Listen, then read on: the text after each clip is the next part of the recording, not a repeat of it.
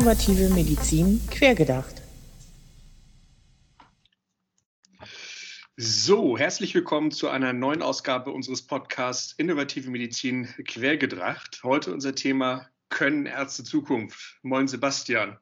Ein, ein Paukenschlag zum Ende der Woche, kann man sagen. Ähm, du hast nämlich heute einen offenen Brief geschrieben, und zwar an den Vorstand der Kassenärztlichen äh, Vereinigung in Bayern. Was ist da los? Ja, die haben uns ein bisschen geschockt. Also am 17. September haben die eine Presseinformation rausgegeben und ich finde, die Überschrift sagt schon alles. Also äh, KVB-Vorstand äh, zu Gesundheits-Apps und da steht Patienten nicht zu Versuchskaninchen machen. Äh, Ausrufezeichen, also damit ist schon klar, in welche Richtung das geht. Da wird zur Vorsicht aufgerufen. Das sei äh, noch nicht Bestandteil einer leitliniengerechten und qualitätsgesicherten und evidenzbasierten Medizin, diese DIGAs. Und, und äh, es bestünde auch keine Pflicht, diese zu verordnen. Und das sei alles halt noch sehr fraglich, was mit Qualität und Datenschutz und so abgeht. Und auch Haftung ist alles ungeklärt und äh, sagt am Ende so, das müssen die Ärzte erstmal mit, mit, den, äh, mit spitzen Fingern anfassen.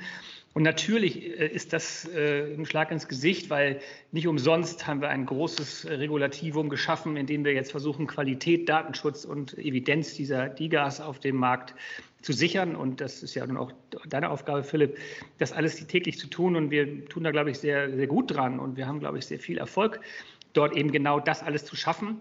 Und das ist nicht Aufgabe der Ärzteschaft, die Regulation in Sachen Medizinprodukte hier in Frage zu stellen, sondern die äh, müssen das hinnehmen und müssen ihre eigenen Ebenen, wann und wie sie das verordnen, im Griff haben. Aber die Produkte selber sind für sie erstmal eigentlich als qualitativ, also verkehrsfähig und evidenzbasiert durch die weiteren Prüfungen ähm, einfach gesetzt. Und da gibt es eigentlich jetzt nicht so ein, ja, vielleicht müssen wir dazu Vorsicht aufrufen, denn genau das haben wir ja durch die Regulation geschaffen, dass wir da Vertrauen haben müssten und sollten. Und das zerstört natürlich jetzt tatsächlich so diese, diese Grundbasis. Wir brauchen die Ärzte an der Front ähm, der DIGA-Verordnung. Und da ist so ein Aufruf für mich total fehl am Platz. Und ich habe das entsprechend kommentiert. Auch juristisch halte ich es für gefährlich, dazu aufzurufen, so eine inzwischen wirklich dann zum Standard gehörende Leistung einfach äh, nicht als, als nicht empfehlbar ähm, aufzurufen. Mhm. Und dass keine Pflicht besteht, eigentlich auch, ist auch falsch. Denn die Pflicht, das in Erwägung zu ziehen, diese DIGAs äh, zu verordnen, ist auf jeden Fall jetzt gegeben. Hm.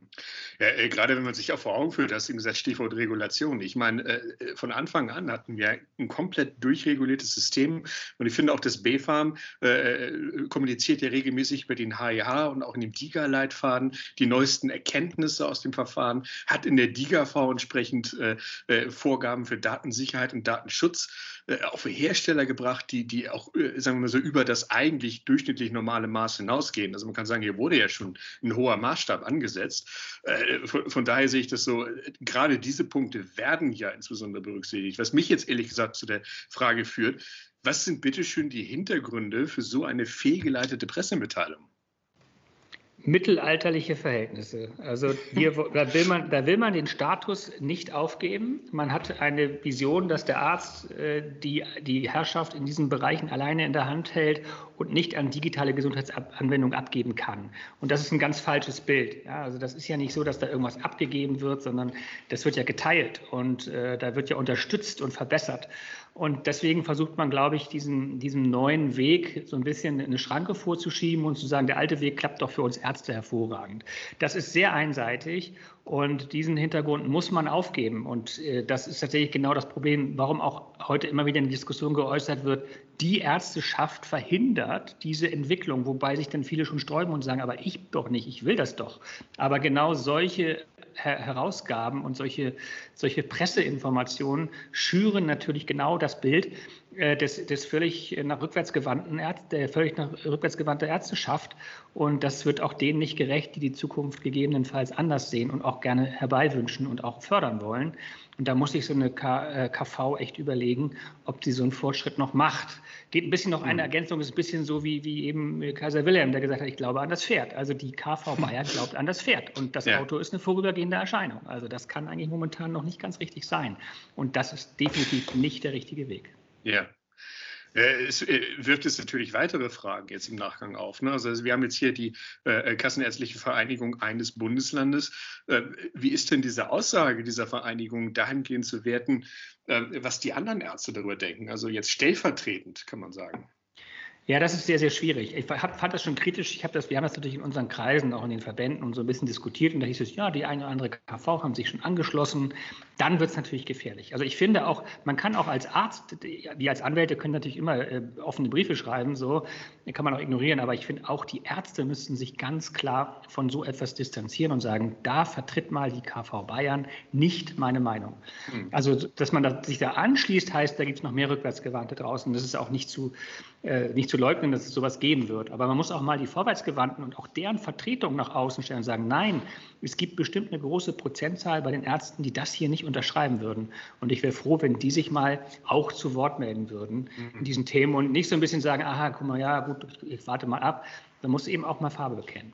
Ja, ich meine, eigentlich sollte ja äh, sagen wir, dieser digitale Aufbruch gerade dadurch geprägt sein, dass wir niemanden zurücklassen. Also dass, dass entsprechend jeder mitgenommen werden muss, auch auf diesem Weg in die Zukunft der Medizin. Ähm, was kann denn aus deiner Sicht getan werden, um die Ärzteschaft mit in die Zukunft zu nehmen? Ja, das ist wirklich gut, weil die, die Verbände haben sich ja auch da hierzu geäußert, auch die, die Hersteller, und haben gesagt, wir bieten den Dialog an.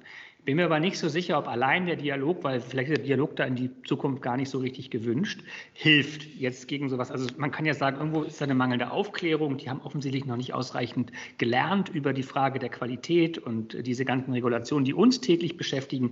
Vielleicht müssen wir denen das mal erzählen, was wir hier jeden Tag machen. Dann lernen das, lernt das vielleicht auch die KV Bayern, dass wir heute einen ganzen Schritt weiter sind, als sie sich überhaupt vorstellen können. Aber das Problem ist natürlich, wenn du jemanden hast, der das nicht will. Also ich habe eine klare Meinung dazu, die Führungspositionen, die das hier äh, verbreiten, müssen ausgetauscht werden. Es ist aus hm. der Kultur heraus nicht, nicht einfach äh, veränderbar durch Dialog, sondern es muss auch ein kultureller äh, Wandel erfolgen und es muss Leute geben, die sich diesen Sachen zuwenden, um vernünftig damit umzugehen. Und äh, wenn wir nicht auf einen Generationswechsel warten wollen, müssen wir aus der Ärzteschaft heraus auch den Leuten die Stimme geben, die sich in die Zukunft äh, wenden wollen und nicht nur rückwärtsgewandt argumentieren. Hm. Ja, danke für deinen Input, Sebastian. Für alle interessierten Hörer, die gerne den äh, offenen Brief von äh, Sebastian Vorberg von der Kanzlei Vorberg Law äh, einmal lesen möchten an die KV Bayern, ähm, äh, der kann im Blog gefunden werden auf www.vorberg.law. Danke dir, Sebastian, und bis zum nächsten Mal. Danke, Philipp.